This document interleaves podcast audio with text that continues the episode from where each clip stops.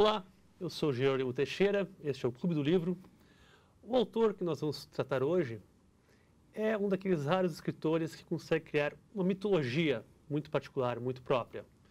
Mitologia que, no caso dele, era composta, entre outros elementos, de tigres, espelhos, punhais e, sobretudo, de bibliotecas.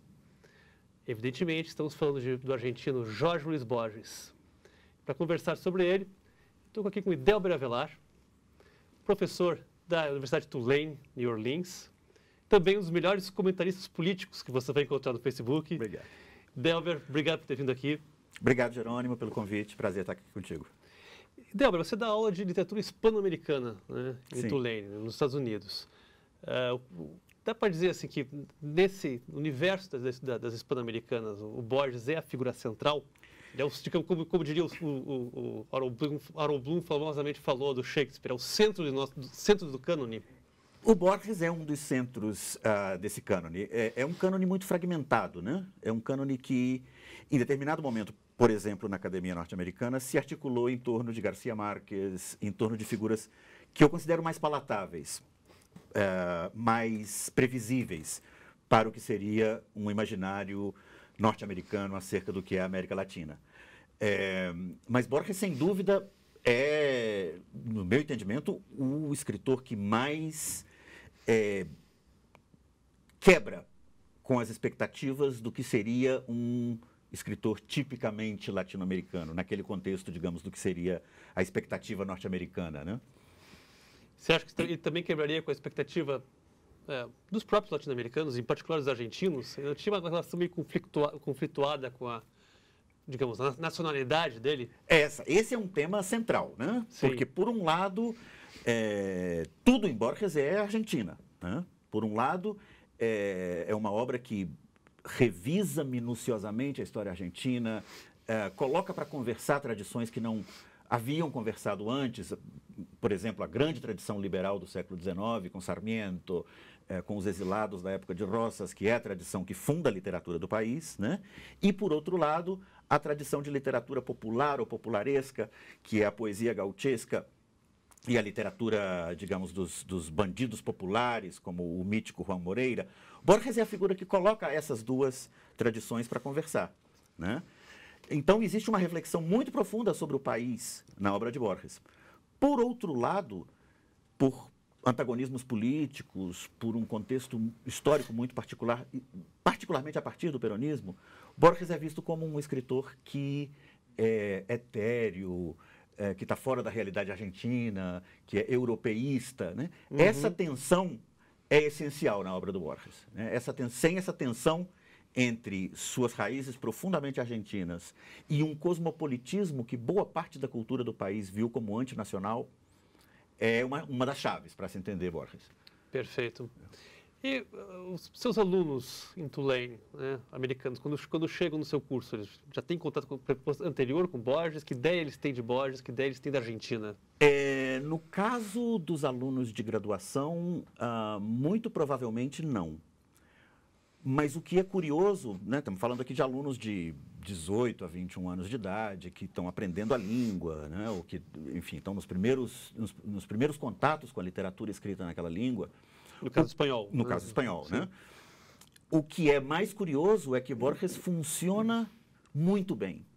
É, o que é um pouco contraintuitivo, porque você pensaria que um escritor tão erudito, com tantas citações uh, enciclopédicas, né, com tantas referências eruditas que às vezes nem sequer existem, né, são referências Sim. a livros falsos, etc., é, introduziria dificuldades é, é, insuperáveis para esses alunos. Né? No entanto, existe uma outra faceta do Borges que é o amor pela peripécia. Né? Ele é um escritor extremamente conciso. Né? A coisa mais longa que Borges escreveu na vida tinha 16 páginas, né? que é o, o, o, conto El Congresso, que, que, que, é publicado no final da vida e que é um dos, dos, dos embriões do que poderia ter sido um romance de Borges.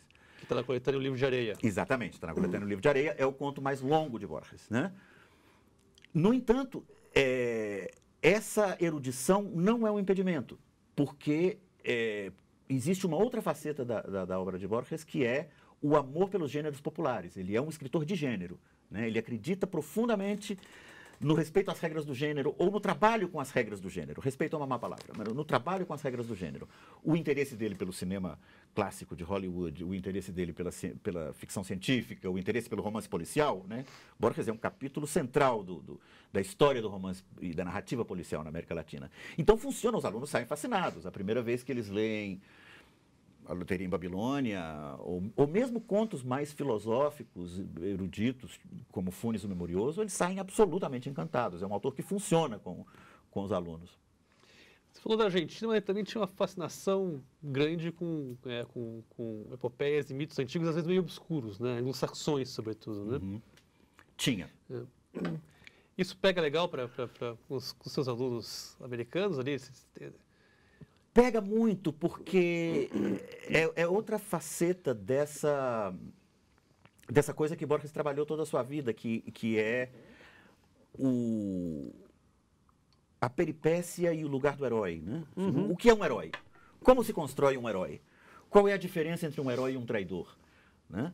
É, ele, ele dedicou a isso um dos seus contos mais sensacionais, na minha opinião, que é o tema do traidor e do herói, né? que é a história.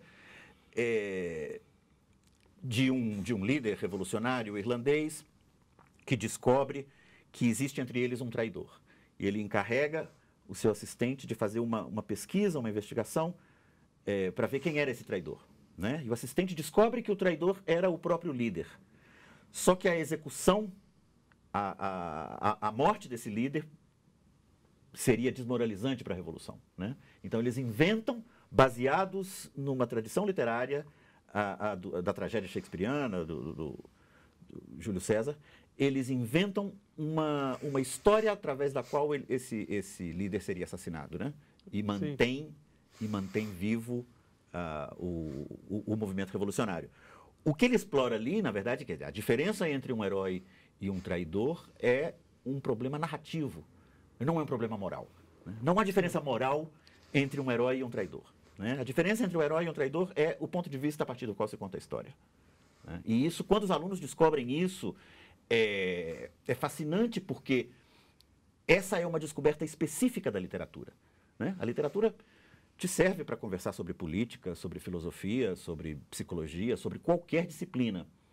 Mas existe um saber que é próprio dela, né? É, e que tem a ver com, por exemplo, essa pergunta: como se conta uma história? Né? Como se constrói uma figura, é, um protagonista, um herói, um traidor. Então, quando os alunos descobrem isso, é muito, é muito refrescante para eles, porque eles dizem, existe um saber que é específico desse objeto aqui. Esse objeto não é simplesmente a representação de saberes que outras disciplinas trabalham, né? mas existe um saber que é próprio nosso aqui.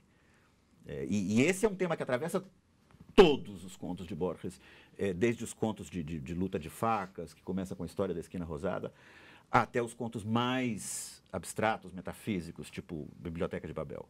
Né? Perfeito. É o problema do ponto de vista. Você falou desse saber específico da literatura, que me lembro que Borges era um cara que tinha orgulho de ser, de ser não só um grande escritor, não, não tanto um grande escritor, mas um grande leitor. leitor. Né? Existe é. toda uma poética da leitura que está contida ali naquele, naquele, na, na, na, na obra dele. Né? É. Não por acaso a figura da biblioteca, que eu mencionei nisso, é tão presente, é tão né? Presente. Em, em, vários, em vários contos. Exatamente, é. Ele, ele é uma frase famosa dele, né? Que outros se orgulhem das páginas que escreveram. É. É? Eu me orgulho das que li. E, e isso está muito presente o tempo todo, inclusive nos rearranjos que ele faz nos livros. Né? Essa é outra, essa outra uh, dinâmica que é muito especificamente borgiana. Ele constantemente reescreve, elimina, principalmente, elimina. Né? Uh, seu primeiro livro de poemas, Fervor de Buenos Aires, uh, saiu originalmente com 33 poemas. Né? E ele vai cortando, ele vai cortando. E algumas operações são muito engenhosas. Por exemplo, tem uma conferência famosa dele chamada O Escritor Argentino e a Tradição, que é de 1951, que ele basicamente é uma crítica do nacionalismo literário. Né? Assim, um bom nacionalista deve recusar a ideia de nacionalismo como uma importação. Né? Não foi a Argentina que inventou o nacionalismo. Bom, é, nesse texto ele argumenta que é, o bom das literaturas periféricas é que está dada a elas a possibilidade de se apropriar das referências de várias culturas diferentes. Né? Como ele próprio fazia. Como ele próprio né? fazia. Esse texto é de 51. Ele é publicado na segunda edição do livro Discussion, que é um livro de 1932. Essa segunda edição sai em 1956. O curioso é que em 1932, Borges estava escrevendo prólogos para um livro de Jauretche, que é um dos ícones do nacionalismo uh, cultural argentino. Né? Em 1932, essa proximidade entre um escritor já muito cosmopolita, poliglota, Borges já havia vivido sete anos na, na, na Europa, é falante praticamente nativo de inglês, já havia aprendido francês e alemão na Europa. É, entre um escritor já muito cosmopolita como Borges e um ícone do nacionalismo cultural argentino como Jauretche, essa proximidade era possível em 1932. Né? Depois do peronismo, essa proximidade torna-se impossível. Né? Por um lado estão Borges, Silvino Ocampo, uh, Bioy Casares, os, os, os grandes escritores que o nacionalismo naquele momento chamava de alienados ou europeizantes. Né? E, por outro lado, estão os intelectuais que se alinharam, muito poucos, que se alinharam com o peronismo. Né? É, o que, que Borges faz então? Ele pega um texto de 51 e publica na segunda edição de um livro de 32, rasurando então aquela proximidade que ele havia tido com o nacionalismo cultural argentino. Né? Esse tipo de operação é, é, muito constante em Borges e por isso eu sempre digo aos alunos, assim, observem qual edição vocês estão lendo, uh, qual é a diferença dessa edição com a edição anterior, uh, o que ele acrescentou, o que ele cortou. Tudo isso são, são uh, gestos para o leitor, né, que oferecem ao leitor, digamos, todos esses caminhos oblíquos, complicados, que atravessam contos que são, às vezes, relativamente simples. Nesse, nessa, das operações você falou de cortar e né, é, renegar algumas coisas, tem alguns livros renegados dele que foram editados póstumamente. Né? São três. É, pela Maria Kodama, sua, sua viúva, sua né, viúva sua controversa viúva. Polêmica né? figura. É. Polêmica figura. Há quem diga que seria a Yoko Ono do, a Yoko Ono do, do, do, do, do Borges. Como é que você vê essa questão? Valia, é, valia a pena ter, ter reeditado esses livros? Eu acho que valia a pena ter reeditado esses livros porque, bom, de qualquer forma eles estariam... É o Tamanho da Minha Esperança? É, ou... o, é, o primeiro é Inquisiciones, que é um livro de 25, O Tamanho da Minha Esperança e O Idioma dos Argentinos. Né?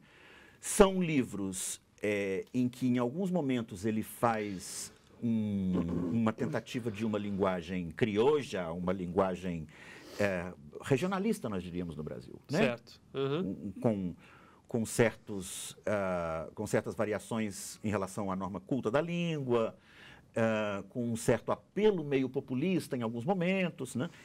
Uh, mas ali também estão incluídos textos que são fundamentais. Por exemplo, para quem quer ler os grandes poetas do século XVII espanhol, né? 16, 17, Quevedo, Góngora, etc. Borges é parte da reavaliação positiva desses poetas. Né? O barroco, até o começo do século XX, você consulta os dicionários, tanto de inglês como de espanhol, imagino que em português seja a mesma coisa, uh, a palavra barroco está associada a mau gosto. Perfeito. Né? É. E, e, é no começo do século XX um fenômeno que acontece em vários países. Né? Na Alemanha, Walter Benjamin escreve um livro sobre o drama barroco alemão, Griffius, é, também na Alemanha. É, e na Espanha é muito importante essa, essa recuperação dos poetas, dos poetas barrocos, que a gente chama do século de ouro espanhol, é, que são poetas, digamos, que, da época em que a Espanha tinha a melhor literatura do mundo. Né? E Borges é parte disso. Né? Borges é parte disso e, e esses três livros de ensaios dos anos, dos anos 20 é, dão testemunho desse trabalho dele. Acho que foi muito importante eles terem sido reeditados. Né? Sim. Então você não é, amigo, não é inimigo da Maria Kodama. Não, não enfim. ela, tem seus, ela tem seus problemas e seus erros, né? Hum. Aliás, ele, ele foi uma pessoa, assim, entrando agora na parte pessoal, assim, do Fé de Verda, ele foi uma pessoa que tinha sérios problemas né, afetivos ou não. Sim, Borges... Porque nunca foi mulherengo. Nunca foi assim. mulherengo, é. mas sempre teve uma relação meio idealizada com as mulheres, né? Assim, é, é, há uma presença constante de mulheres na vida dele, uma série de mulheres que são coautoras de livros, Sim. dele, né? Uhum. É, inclusive a Kodama, né? Inclusive a Kodama, o Atlas, entre que, outros, que, né? que, que, ele fez com ela, né? todas elas, digamos, meio que submetidas a essa autoridade da mãe. Né? A mãe é a grande presença da, da vida dele, ele, a, ela vive uma vida bastante longa, o acompanha praticamente até a, os últimos dias. E, é, enfim, a, a, biografia escrita pelo, pelo Edwin Williamson, que é, eu acho, a melhor que nós temos, publicada originalmente em inglês, eu acho que existe uma tradução brasileira já, conta casos, enfim, bizarros, né? Assim, do tipo Sim. Borges aos 32 anos de idade, 34 anos de idade, com uma amiga num café, tendo que ir ao telefone dizendo: Não, mamãe, eu vou demorar mais um pouquinho, mamãe. É, esse tipo de coisa, né? É, é. Saiu há pouco tempo aqui no Brasil um, um livrinho breve do Alberto Mangel. Aham. É, que foi leitor, que quando era adolescente foi um dos leitores, porque Borges nessa época, já, aos, aos 60 anos, ficou completamente cego, ele, ele, foi uma das pessoas que iam lá ler para o Borges. Que iam né? ler para o Borges, exatamente. E, e o Mangel é, agora é o diretor da, da Biblioteca, Biblioteca Nacional de Buenos Aires, Nacional de, de, Buenos Aires, de, de Argentina. Que né? é, digamos, uma, uma uma longa linhagem né, de intelectuais importantes, né, Paul inclusive, é, inclusive, inclusive, o próprio Borges. Borges é. né? inclusive, inclusive o caso mais curioso, digamos, que Borges viveu como uma humilhação, talvez só comparável à, à prisão da mãe dele, né, foi quando o peronismo uh, toma o poder na Argentina e Borges é, naquele momento, diretor da, da Biblioteca Municipal e ele é demitido é, e é nomeado inspetor de aves. Né? que é uma daquelas assim, ironias que você pensa, o burocrata peronista deve ter lido Borges, né? Para, enfim. É. Mas voltando ao que o Manga cita que, que, né, que ele via pouco a mãe dele, que ela ficava meio retirada no quarto, mas que assim, quando eles iam sair para para almoçar, para jantar, né, fazer uma pausa na leitura para comer alguma coisa, sair, sair para a rua, eu sempre ouvia a voz deles, né? George, que ela chamava, é, é, George. né? Uhum. É, põe o casaquinho. Sim, exatamente. Uma pessoa de 60 anos ouvindo isso da mãe. Assim. Um dos maiores escritores do mundo. Um dos maiores escritores do mundo, exatamente. É, é, é uma daquelas figuras. É, é, é uma vida... É uma vida, como a gente diz em inglês, uneventful, né? Não tem grandes acontecimentos na vida do Borges. É, ele não é um...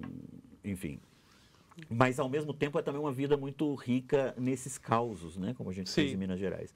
É, o diário publicado pelo Bioy Casares, apesar de que eu acho que é um livro é, meio difícil de se manejar, são acho que 1.200 páginas, tem muita coisa supérflua ali dentro. Mas... Casares que foi um dos amigos mais próximos dele. É, né? talvez, sim, é. sem dúvida o seu amigo mais, mais próximo ao longo da vida, né? Esse diário, que se chama Borges, é, é uma, uma compilação de todas as anotações do Bioy Casares ao longo das suas interações né, com Borges. E, e ali estão algumas, algumas, é, alguns insights assim geniais do Borges, por exemplo, é, sobre Sábato, né? Uhum. que é um uhum. escritor que está no extremo oposto do Borges. Né? É o sujeito que está sempre ao lado do poder, era peronista quando o peronismo estava no poder, depois... É, é, um fenômeno o Sábato. Né? O sujeito conseguiu ser uh, próximo ao peronismo, depois próximo aos liberais que governaram a Argentina no começo dos anos 60, depois próximo à ditadura militar, depois próximo ao kirchnerismo. Termina Sim. a vida recebendo um beijo do Kirchner. Né? É, e é visto com, por parte uh, dos dos comentaristas culturais, dos críticos literários, comentaristas políticos, etc., como um escritor da resistência. Né? E aí você pensa, mas resistência como? Se o cara esteve sempre ao lado do poder, né? É, depois do fim da ditadura, ele, ele participou lá do, do, do, da versão argentina do, do, do Argentina Nunca, Nunca Mais. mais. É, Exatamente, é. O, o, relatório da CONADEP, é. né? O relatório da CONADEP, é, mesmo tendo sido muito próximo da ditadura, sendo jamais, jamais, é, jamais incomodado pela ditadura. Né? É, Borges já, já, é, digamos, o, o, extremo oposto. É o sujeito que inicialmente vê a chegada da ditadura como com bons olhos, né? E no momento porque é antiperonista. Porque é antiperonista. É, é, a, a posição política que define Borges ao longo da sua vida, a partir dos anos 40, é essa. Né? Ele é virulentamente antiperonista. Né? Essa é a constante política né, no Borges. É, então ele vê a chegada da ditadura com bons olhos, mas no momento que ele começa a receber relatos né, sobre torturas, violações de direitos humanos, etc., ele lia muito pouco jornal, não tinha o menor interesse em ler jornal. Né? Ele dá uma. Da... Talvez fizesse bem. Né? Faz bem, né? É. Ele dá uma daquelas declarações que são tipicamente borgianas, que são sensacionais. Ele diz: os militares estão matando de uma forma muito pouco argentina. O argentino, quando quer matar, mata na faca, olhando olho a olho. Né? Sim. É, e faz algumas coisas muito notáveis. Por exemplo, é, aquilo que eu te contava, que ele marca uma palestra sua para o dia da estreia da Argentina na Copa do Mundo. Que não, 78. 78, é. que não foi uma Copa do Mundo entre outras. Né? A Argentina vivia ali o pior momento da ditadura. A, a Copa do Mundo era parte de uma operação de relações públicas da, Copa, da, da, da ditadura argentina. Né? E ele faz esse gesto, né? que é muito mal recebido pela, pela direita argentina, pelos apoiadores da ditadura, que viam nele um aliado. Né? E, e, lançaram a ele essa acusação de traição à pátria. E ele tem essa outra resposta genial. Né? Senhores, vocês acham que a pátria é o futebol? A pátria não é o futebol. A pátria é o tango e o doce de leite. então, a política em Borges é outro caso bastante curioso, porque, é, por um lado, ela lhe interessava muito pouco, né? Por outro lado, por essa dinâmica muito própria da, da América Latina, dos antagonismos e, e, e, das polarizações políticas, a obra do Borges foi pega nesse, né, nesse antagonismo. E, e, durante anos, os escritores de esquerda, os intelectuais de esquerda, se recusaram a ler Borges ou caracterizaram Borges como alienado, como europeizante, como antinacional. Tem um volume muito bom, editado pelo Jorge Laforgue, que se, que se chama O Anti-Borges, que reúne os textos, ah, basicamente os textos de esquerda, ah, sobre Borges e, e, e as críticas que ele recebeu. Só com Ricardo Piglia, nos anos 60 e 70, que é um intelectual alinhado a uma esquerda diferente, uma esquerda que já não tem uh, Lukács como referência, mas sim Benjamin, né? uma esquerda que está tentando é, é, reavaliar o, a forma de se ler literatura, né? a partir da especificidade da literatura. Só aí se arma uma, uma, uma leitura diferente uhum. né? É, da obra do Borges. E, e, e, o Piglia basicamente nos ensina que, que a política de Borges tem que ser buscada nos textos de ficção. É ali que você vai encontrar uh, o, o, que há de mais interessante politicamente em Borges. Né? Certo. Bom, a gente, há pouco tempo, né, semana passada morreu o Philip Roth, né, uhum. que se ingressou nesse grande time é, dos, dos, grandes autores do século XX que não ganharam o Nobel. Né? Borges é outro desse. Consta que, essas coisas são meio especulativas, porque a gente não sabe, né, a academia, a academia sueca, o negócio é um conclave meio misterioso. Sim. Mas consta que o fator determinante para ele não ter ganhado o prêmio foi político. Né? Isso teria a ver com a comenda que ele recebeu do Pinochet. Do Pinochet. Né? Que é o que, do qual ele se arrependeu depois. Se arrependeu né? depois. É, é. E, ao contrário de vários desses grandes que não receberam o Nobel, o Borges queria recebê-lo. Sim. Né?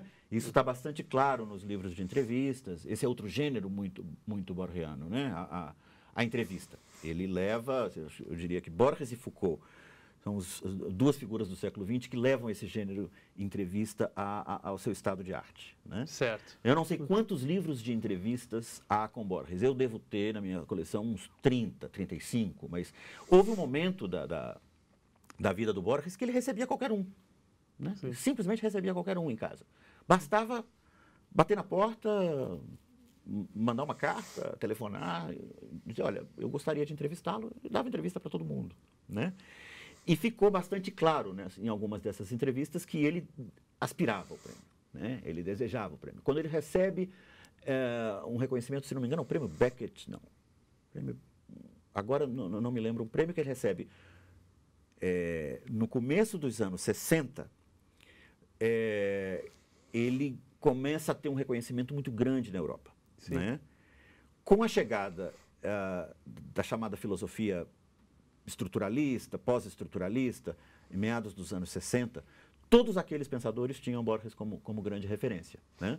Foucault faz uma, uma famosa alusão ao, ao Borges no, no prefácio do seu livro As Palavras e as Coisas, é, que é aquela lista. Né? Os animais se dividem em uh, um, mamíferos, dois, uh, que pertencem ao imperador, três, que de longe parece uma mosca, que, que é Borges bagunçando o princípio da classificação, né? Assim, desmontando a taxonomia.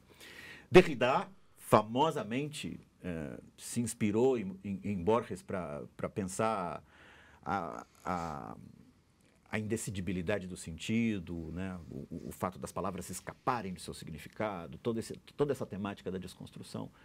Todos eles, naquele momento da França, tomaram Borges como Blanchot, foi inspirado por Borges toda a sua vida. É, esses intelectuais ligados ao estruturalismo e ao pós-estruturalismo tinham em Borges uma grande inspiração. Então, naquele momento ali é o auge né, do, do, do, prestígio do Borges. Saem traduções excelentes dos seus dois grandes livros de contos, né, Ficções e o Aleph, ao francês. É, ele começa a dar palestras regularmente em universidades norte-americanas, faz uma famosa viagem a, a Austin para falar na Universidade do Texas. Aquele é o seu momento de grande prestígio uh, europeu. Mas, ao mesmo tempo, é o seu momento de maior isolamento dentro da América Latina. Porque ali estava em, em curso o chamado boom da, da literatura latino-americana, e apesar de que todos os grandes nomes do boom da literatura latino-americana se inspiraram em Borges, tiveram Borges como, como grande ídolo, a polarização política ali naquele momento deixa Borges em uma posição meio uh, solitária. Né? até final dos anos 60, basicamente todos os grandes escritores latino-americanos são solidários à Revolução Cubana, por exemplo. Certo. Né? Fuentes, o próprio Vargas Llosa, que depois Sim. se transformaria num, um, em um liberal, né? Uhum. Naquele momento estava estava no campo da esquerda. Garcia Marques, que nunca abandonou o campo da esquerda. Cortázar, que originalmente era um escritor mais próximo a, a, a, Borges, a tradição das Ocampo, da, da revista Sur, a tradição que a esquerda naquele momento chamava de europeizante ou alienante, é, nos anos 60, Cortázar se transforma em um escritor também de esquerda, relê o peronismo a partir da esquerda. Esse grupo de escritores naquele momento, é, era antes do, do, do, caso Padilha, né, que é o caso do, do poeta censurado, perseguido em Cuba por, por, por homossexualidade, é, naquele momento ali, todos esses escritores estão é, muito próximos à, à Revolução Cubana e muito dispostos a reinterpretar simpaticamente o peronismo. Né? Perón estava exilado, né? então, naquele momento, é, a, a, a, aura mítica de Perón se fortalecia e Borges jamais abriria mão da sua posição antiperonista então, aquele, aquele é um momento em que Borges era um candidato óbvio ao prêmio Nobel, né? É, com contos reconhecidos em muitíssimas línguas, um escritor que era inspiração para grandes parcelas do pensamento contemporâneo, é, mas aquele momento ali a polarização política entrou né, e foi decisiva, me parece. A gente nunca sabe com a Academia Sueca, Sim, mas claro. parece que foi decisiva. E logo depois, nos anos 70, tem essa, essa condecoração do Pinochet que enterra, de vez, enterra de vez qualquer chance. Você falou disso da, da, da, das entrevistas, de ter, de ter, cultivado o gênero da entrevista. Né? O que me lembra que, de certa maneira, ele próprio se converteu em personagem. Sim, né? sim. Né? E, e, é, eu falava antes dessa, dessas mitologias dele, né? O punhal, das, das brigas de punhal, os tigres, os espelhos, né? as bibliotecas sim. intermináveis. Sim. E tem, tem inclusive um texto breve dele que chama Borges e Eu, uhum. em que ele faz a separação assim, entre ele, que é de fato, e ele que é essa imagem. Né? Você acha que isso, é, isso é, uma, é, uma, é, uma, é, uma, é um elemento assim, uh, essencial da, da, poética dele? Assim, essa, essa, essa automitologização, digamos? Sim, é um elemento essencial que combina a automitologização com uma espécie de. É permanente diminuição do seu próprio lugar. Porque se você olhar, Borges tem vários contos em que ele é um personagem, sempre um personagem secundário que está ouvindo a história, em geral, de segunda mão. Certo. Né? Então, na, tem um caso que é fantástico, que é o caso do seu primeiro conto, História da Esquina Roçada, né? que é a história de uma briga de punhal, em que chega o valentão de fora e desafia o valentão do bairro. E surpreendentemente, o valentão do bairro afina. Né? Sim. É, o valentão do bairro afina, o valentão de fora leva a mulher, e no final a gente descobre que o valentão de fora foi assassinado, ah, foi assassinado na saída. pelo terceiro narrador. Que é, que pelo é narrador, que é. uma figura desprezada por todos, né? Que é uma figura que, no momento em que ele entra, é, o valentão do bairro diz, sai pra lá, seu nada e tal. Né? É uma figura que é um nada. Ele é um nada. É, mas ele é o cara que vinga a honra do bairro. Ele vinga a honra do bairro às custas de não aparecer. Ou seja, o código ali da, da, da luta de punhal nunca funciona. No primeiro momento, o sujeito não está à altura do código, o valentão afina, né? E no segundo momento, é, aparece um personagem que mata o valentão é, forâneo, mas às custas de não aparecer, né? às custas de fazê-lo escondido. 40 anos depois, quase 40, 30 e poucos anos depois, ele publica outro conto chamado História de Rosendo Juárez, que é o valentão local que fugiu. O valentão local que fugiu. Certo. Né? O valentão local que fugiu. Rosendo Juárez explica então a lógica né, de não se importar com aquilo, de não se importar com a reputação, de não se importar com nada. E o personagem que ouve a história é o Borges. Né? É, você deve ter por aí uns, diria, uns sete, oito, nove contos em que aparece essa figura é, do Borges ouvinte certo. de uma história. Né? O Aleph talvez seja uma das poucas exceções. O Aleph é protagonista. É ele mesmo vê ele o Aleph. Mesmo é, né? Ele é. mesmo é o protagonista. Né? Em geral, ele está desenfatizando o seu lugar. Né? É, é uma figura que, não sei, talvez porque eu seja tão fã, é, mas é uma figura cuja modéstia me parece genuína. Certo. Né? É verdade. É uma figura cuja modéstia, porque a modéstia tem essa característica de ela, ela, ela é muito pouco passível de ser propagandeada. Sim. Né? Por definição, assim, né? claro. Evidentemente. é. Né? Assim, é, eu sou a pessoa mais humilde do mundo, não funciona. Sim. Né? É, com Borges, essa modéstia parece genuinamente funcionar, porque ele parece genuinamente interessado nos textos, na história, na biblioteca, eh, na peripécia e muito menos em si mesmo. Né?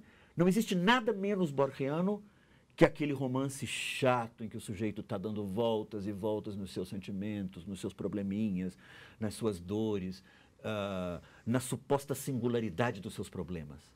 Hum. Né? Ou daquele romance do escritor em crise. Aquele né? romance do escritor em crise, aquela coisa é. chatésima, né? Assim, um sujeito de 45 anos de idade que acabou de passar por um divórcio e está contando o seu drama. Não existe nada menos borgiano que isso.